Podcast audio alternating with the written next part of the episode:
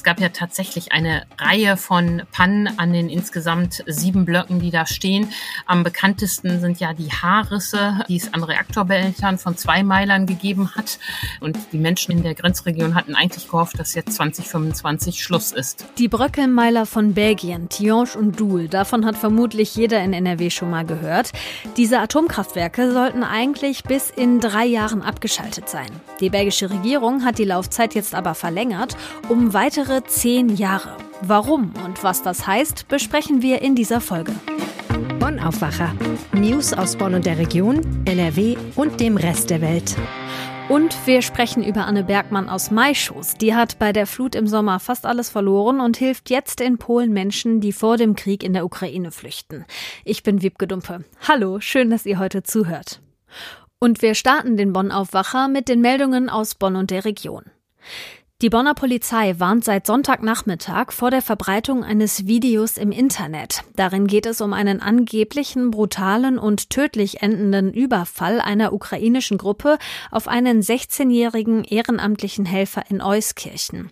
Das wird jedenfalls in dem Video in russischer Sprache berichtet.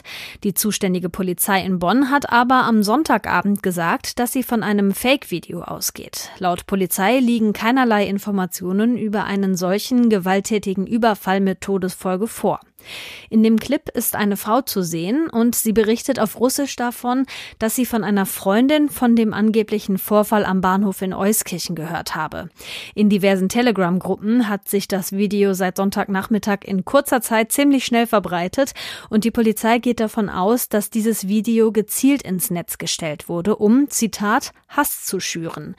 Die Ermittlungen des Staatsschutzes der Polizei in Bonn laufen. Erkenntnisse, wer das mutmaßliche Fake-Video ins Netz Netz gestellt hat, gibt's aktuell aber noch nicht. Ein russisch sprechender Zeuge hat es der Polizei in Euskirchen gemeldet und den Inhalt übersetzt. Dabei gibt es mindestens zwei Übersetzungsvarianten. In einem Fall soll eine Gruppe ukrainischer Flüchtlinge in einer Euskirchener Unterkunft einen russlanddeutschen Helfer zu Tode geprügelt haben, weil er Russisch gesprochen haben soll. Die andere Übersetzung berichtet davon, die Tat habe sich am Bahnhof ereignet. Das alles kann die Polizei nicht bestätigen. Es habe keinen solchen Fall gegeben, sagte ein Polizeisprecher. Nach bisherigen Erkenntnissen wurde das Video zuerst auf YouTube gestellt, danach war es auch bei TikTok und auf Twitter zu finden. Inzwischen habe die Urheberin allerdings auch ein zweites Video hochgeladen und in dem hat sie sich dafür entschuldigt, dass sie eine falsche Geschichte in Umlauf gebracht habe. Auch dieses Video ist ist Gegenstand der polizeilichen Ermittlungen. Die Telekom Baskets Bonn sind bei der Suche nach einem neuen Sponsor zuversichtlich. Der Club feierte am Wochenende seinen 27. Geburtstag in der Basketball-Bundesliga. Es ist der letzte Geburtstag in Magenta, weil die Telekom angekündigt hat, die Sponsoringmittel bis 2025 nach und nach zu kürzen. Baskets Präsident Wolfgang Wiedlich hält sich zur aktuellen Nachfolgersuche aber zurück. Es habe in den letzten Monaten Höhen und Tiefen gegeben, aber aber unter dem Strich überwiege nun die Zuversicht für eine konkurrenzfähige Baskets-Zukunft. Detailliertere Wasserstandsmeldungen seien laut Wiedlich jetzt nicht hilfreich. Interessant in diesem Zusammenhang, Laut Medienmeldungen erhöht die Telekom ihr Engagement bei den Fußballern des FC Bayern für vier Jahre von 45 auf 50 Millionen Euro pro Jahr. Als offizielle Erklärung für das gekürzte Engagement bei den Baskets hatte die Telekom aber zuvor angegeben, das Geld in den Ausbau der Glasfaseranschlüsse zu stecken. Die Autowaschanlagen in Bonn und in der Region melden Rekordzahlen. Der Sahara-Staub, der in der vergangenen Woche über Bonn niedergegangen ist, hat nicht nur für spektakuläre Farbenspiele am Abendhimmel gesorgt, er hat auch sichtbare Spuren auf vielen Autos hinterlassen. Der ADAC hatte die Fahrt in die Waschanlage empfohlen. Der Staub beeinträchtigt sonst laut dem ADAC-Experten die Sicht. Feine Staubkörner könnten außerdem durch starken Sonnenschein in den Lack eingebrannt werden. Die Botschaft scheint angekommen zu sein. Autofahrende aus Bonn mussten in der Waschanlage viel Geduld mitbringen. Einige warteten über eine Stunde, um ihren Pkw reinigen zu lassen. Die Unternehmen hingegen können sich über Rekordzahlen und stattliche Einnahmen freuen. Die CDU-Fraktion in Rheinland-Pfalz fordert den Rücktritt von Bundesfamilienministerin Anne Spiegel. Im Flutuntersuchungsausschuss stehen die Ex-Umweltministerin von Rheinland-Pfalz und ihr Staatssekretär Erwin Manz im Mittelpunkt der Kritik. Nach den jüngsten Enthüllungen zu Chatprotokollen von Spiegel geht die rheinland-pfälzische CDU in die Offensive. Sie fordert den Rücktritt von Spiegel und von Staatssekretär Manz. Die wesentlichen Vorwürfe der CDU-Fraktion Abläufe und Meldeketten hätten nicht funktioniert, Informationspflichten seien vernachlässigt worden, ein Krisenmanagement habe es nicht gegeben. CDU-Fraktionschef Christian Baldauf und Obmann Dirk Herder werfen der amtierenden Bundesfamilienministerin und deren Stab eklatante, Zitat, fachliche und administrative Fehler vor. Von Bonn und der Region aus gucken wir jetzt mal ein Stückchen weiter Richtung Westen und zwar zur Region rund um Aachen. Wenn ihr zu denen gehört, die in der Nähe der belgischen Grenze wohnen, dann begleitet euch unser erstes Top-Thema heute schon eine ganze Weile. Es geht um die belgischen Atomkraftwerke Doel und Tihange, die ja wirklich nah dran stehen an Nordrhein-Westfalen. Eigentlich sollten die 2025 vom Netz genommen werden, aber die belgische Regierung hat jetzt gesagt, dass sie länger am Netz bleiben werden, und zwar zehn Jahre länger bis 2035. Antje Höning, Leiterin der Wirtschaftsredaktion bei der Rheinischen Post. Womit begründet die Regierung das? Hallo Wiebke, ja, die belgische Regierung begründet das damit, dass wir Krieg in Europa haben und dass man äh, nicht weiß, wie es bei den Energielieferungen weitergeht. Und der ähm, belgische Ministerpräsident hat gesagt, man würde jetzt Gewissheit in Zeiten der Unsicherheit geben und deshalb werden die Laufzeiten verlängert. Dazu muss man wissen, dass Belgien selbst auch wenig eigene andere Rohstoffträger hat, wie etwa Kohle oder ähm, Gas. Und deshalb verlängern sie das jetzt drastischerweise um zehn Jahre. Ja, das klingt heftig. Ich meine, gerade die Menschen, die in der Nähe der Kraftwerke wohnen, die finden das bestimmt nicht so eine gute Maßnahme, oder? Also da gab es ja auch schon öfter Berichte über Beschädigungen an den Kraftwerken. Ja, beim Wort Gewissheit und Atommeiler, dass der Ministerpräsident das da in, in, den Mund nimmt, werden die Menschen in der Grenzregion nur bitter auflachen. Es gab ja tatsächlich eine Reihe von Pannen an den insgesamt sieben Blöcken, die da stehen.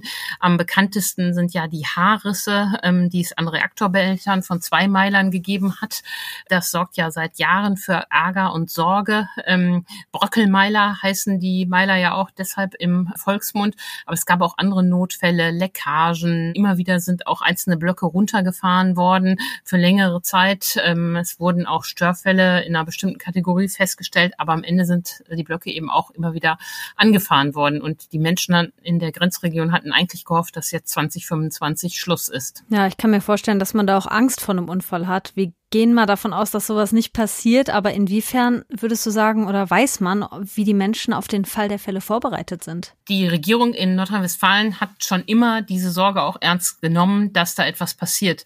Denn interessanterweise ist ja kein einziges deutsches Atomkraftwerk so nah an Nordrhein-Westfalen wie diese belgischen. Und solche Serien von Pannen hat es in deutschen Atomkraftwerken nie gegeben. Die Vorbereitung besteht darin, dass es klar Katastrophenschutzpläne gibt und Innenminister Herbert Reul hat am Montag äh, gesagt, er will sich anschauen, ob die ausreichend sind oder ob die im Lichte der Laufzeitverlängerung ähm, nochmal neu angepackt werden müssen. In diesen Plänen steht zum Beispiel drin, dass im Notfall die Menschen gewarnt werden müssen, dass sie kein Gemüse mehr essen sollen, aber eben auch, dass äh, Jodtabletten ausgegeben werden, beziehungsweise die Aufforderung kommt, dass man die jetzt einnehmen soll. Und dass es nicht irgendwie eine durchgeknallte Debatte von Anti-Atomkraftphobikern ist, äh, sieht man auch daran, dass in der Grenzregion Aachen ja vor einigen Jahren schon erstmals Jodtabletten ausgegeben wurden, die man für den Ernstfall in die Apotheke legen soll, in die Hausapotheke, wenn die Aufforderung Aufforderung kommt, soll man sie nehmen, um die Schilddrüse ähm, zu sättigen mit diesem Jod, damit kein radioaktives Jod aufgenommen werden kann. Wir betonen das jetzt an der Stelle mal sehr deutlich. Es ist nicht so, ne? Also die müssen das jetzt noch nicht nehmen. Wir haben den Ernstfall nicht. Es sind nur Vorbereitungen, ne? Um Gottes Willen. Das sind Vorbereitungen und erst, falls es zu einem Unfall käme, falls dann die Aufforderung durch die Behörden käme, sollten die Menschen dies tun. Um Gottes Willen. Gar nichts ist gerade passiert. Man ist nur besorgt, dass diese alten Meiler jetzt länger laufen dürfen. Du hast gerade ganz am Anfang gesagt, dass Belgien keine großartig anderen Energieressourcen hat quasi. Also die sind sehr abhängig von den Atomkraftwerken. Kriegen wir auch Energie von da? Ja, also ganz Europa hat ja eine gemeinsame Kupferplatte, wenn man sich das mal so plastisch vorstellen darf. Und man kann den Elektronen ähm, nicht ansehen, woher sie kommen. Also theoretisch kann der Strom, den wir aus der Steckdose bekommen, auch belgischer Atomstrom sein.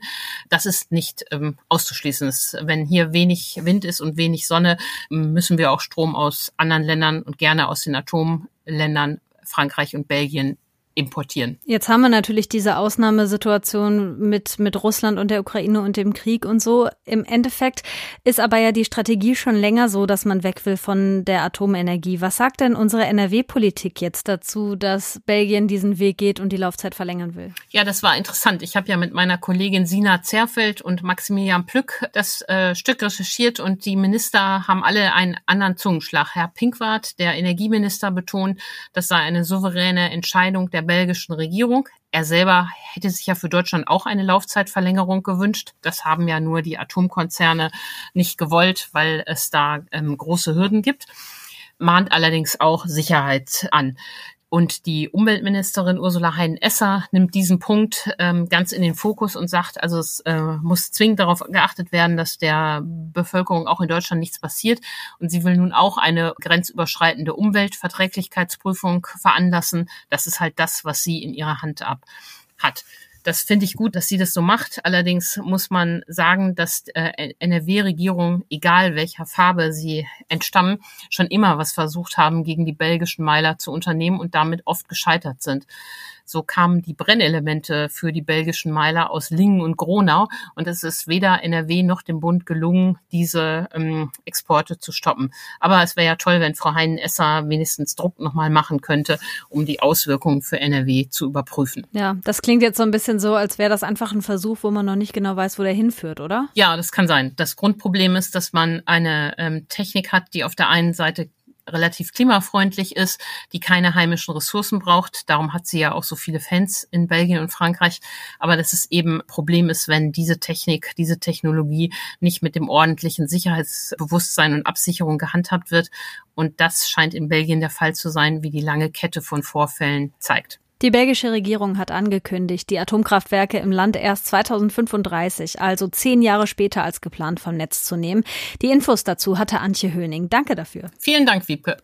So, Jetzt sprechen wir mal über eine Geschichte, die Mut macht. Anne Bergmann ist 24 und sie kommt aus Maischoß.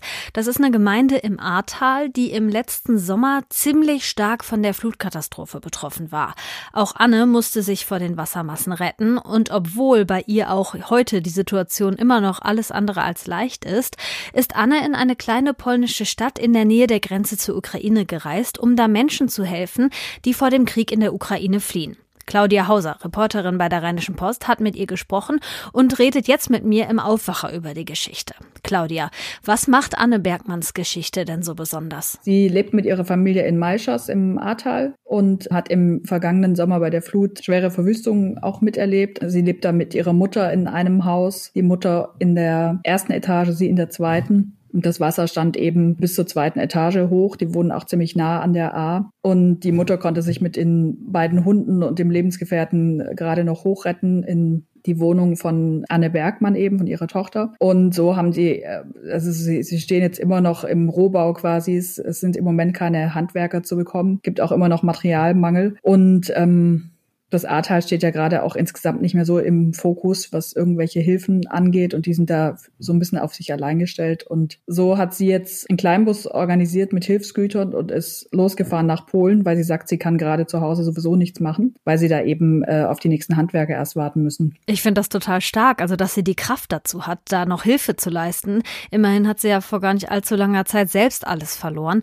Hat Anne dir erzählt, was sie motiviert, also warum sie das jetzt macht? Ja, sie hat sogar auch ihren ihren Job verloren, weil sie Restaurantfachfrau ist und das Lokal auch immer noch geschlossen ist im Ahrtal. Aber sie hat eben erzählt, dass sie damals im Sommer so viel Hilfe von anderen gekriegt hat, dass da auf einmal morgens Menschen aus ganz Deutschland vor ihrer Tür standen, aus Dortmund, aber auch aus Ostdeutschland, die einfach losgefahren sind, um mit anzupacken. Und sowas, sagt sie, hat sie nie für möglich gehalten. Und das wird sie auch nicht vergessen. Und deshalb möchte sie jetzt was zurückgeben. Und was macht sie konkret? Also sie hat sich da jetzt anderen Freiwilligen angeschlossen und die verladen da Hilfsgüter zusammen, die organisieren Busse und Mitfahrgelegenheiten, damit die Geflüchteten weiterkommen und versuchen die da halt so ein bisschen in Empfang zu nehmen. Ihr Freund, mit dem sie da ist, der fährt auch teilweise in die Ukraine rein, um Leute noch über die Grenze zu holen. Und genau, das ist das Hauptsächliche, was sie da machen. Also die verständigen sich ähm, auf Englisch, aber auch mit Google Translate, auch mit Händen und Füßen, wie sie sagt, und gucken halt, was jeder braucht und organisieren eben auch immer wieder neue Hilfstransporte. Da, wo sie jetzt ist, das ist ja in der Nähe der Grenze, ne?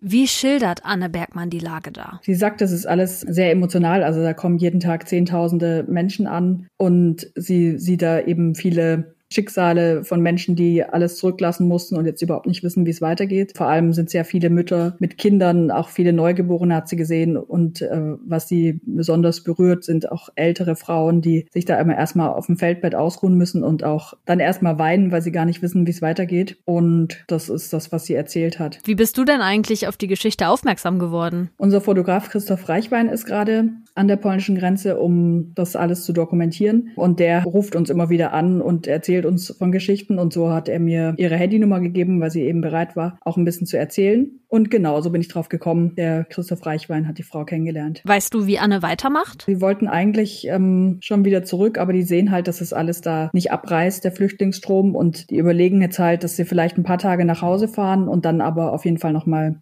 zurück nach Polen fahren, um auch nochmal neue Hilfsgüter selbst zu holen und hinzubringen. Starke Frau. Anne Bergmann aus dem Ahrtal hilft in Polen Menschen, die vor dem Krieg in der Ukraine fliehen. Und das, obwohl sie selber zu Hause immer noch stark von dem betroffen ist, was das Hochwasser im letzten Sommer angerichtet hat. Claudia Hauser hat mit ihr gesprochen. Ich danke dir, Claudia, für den Bericht. Gern geschehen.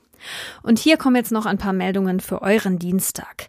Wer heute mit dem Flugzeug verreisen will, muss mit massiven Einschränkungen rechnen. Die Gewerkschaft Verdi ruft das Sicherheitspersonal den ganzen Tag über zum Warnstreik auf. Betroffen davon sind in NRW die Flughäfen Düsseldorf und Köln. Aber auch an den großen Airports in Frankfurt und in Stuttgart wird gestreikt. Verdi fordert unter anderem, dass die Sicherheitskräfte besser bezahlt werden. In Grünheide in Brandenburg wird heute die erste E-Auto-Fabrik von Tesla in Europa eröffnet. Bei dem Termin werden auch Bundeskanzler Scholz und Wirtschaftsminister Habeck dabei sein. Tesla hatte mit dem Bau der Firma schon vor zwei Jahren begonnen, zunächst ohne Genehmigung. Die gab es dann Anfang des Monats, allerdings unter Auflagen. Umweltschützer sind gegen die Fabrik, unter anderem, weil sie in einem Trinkwasserschutzgebiet steht. Auch heute wollen einige Umweltinitiativen in Grünheide protestieren. In Moskau soll heute das Urteil im neuen Prozess gegen Alexei Nawalny verkündet werden. Der Kreml-Kritiker und Oppositionsführer ist unter anderem wegen angeblicher Veruntreuung von Geldern für seine Antikorruptionsstiftung angeklagt. Die Staatsanwaltschaft hatte 13 Jahre Straflager beantragt. Nawalny sieht den Prozess jetzt als Inszenierung und weiteren Versuch, ihn politisch mundtot zu machen.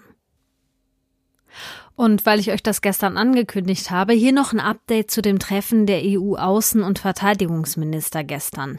Die EU bekommt eine neue militärische Eingreiftruppe. Sie soll bis in drei Jahren einsatzfähig sein. Laut Verteidigungsministerin Lamprecht wird Deutschland den Kern davon stellen mit 5000 Soldatinnen und Soldaten der Bundeswehr zum Auftakt. Unabhängig davon will Deutschland die Ukraine außerdem mit weiteren Waffen unterstützen. Welche das sein sollen, woher die kommen und wann sie geliefert werden, will die Verteidigungsministerin nicht sagen. So, zum Schluss schauen wir noch auf das Wetter und das hat Frühling im Gepäck. Auch heute scheint den ganzen Tag die Sonne, dazu 17 bis 20 Grad. Auf den Bergen war es frischer, da sind 14 Grad drin. Morgen ist es teilweise erst noch ein bisschen neblig. Wenn der weg ist, dann ist überall Sonne angesagt bei ähnlichen Temperaturen wie heute. Das war der Aufwacher am Dienstag. Wenn ihr ab jetzt keine Folge mehr verpassen wollt, dann klickt doch mal in eurem Podcatcher auf Abonnieren, falls ihr das noch nicht gemacht habt. Und genießt natürlich die Sonne heute und habt einen wundervollen Tag. Ich bin Wiebke Dumpe. Tschüss und bis bald. Mehr Nachrichten aus Bonn und der Region gibt's jederzeit beim Generalanzeiger. Schaut vorbei auf ga.de.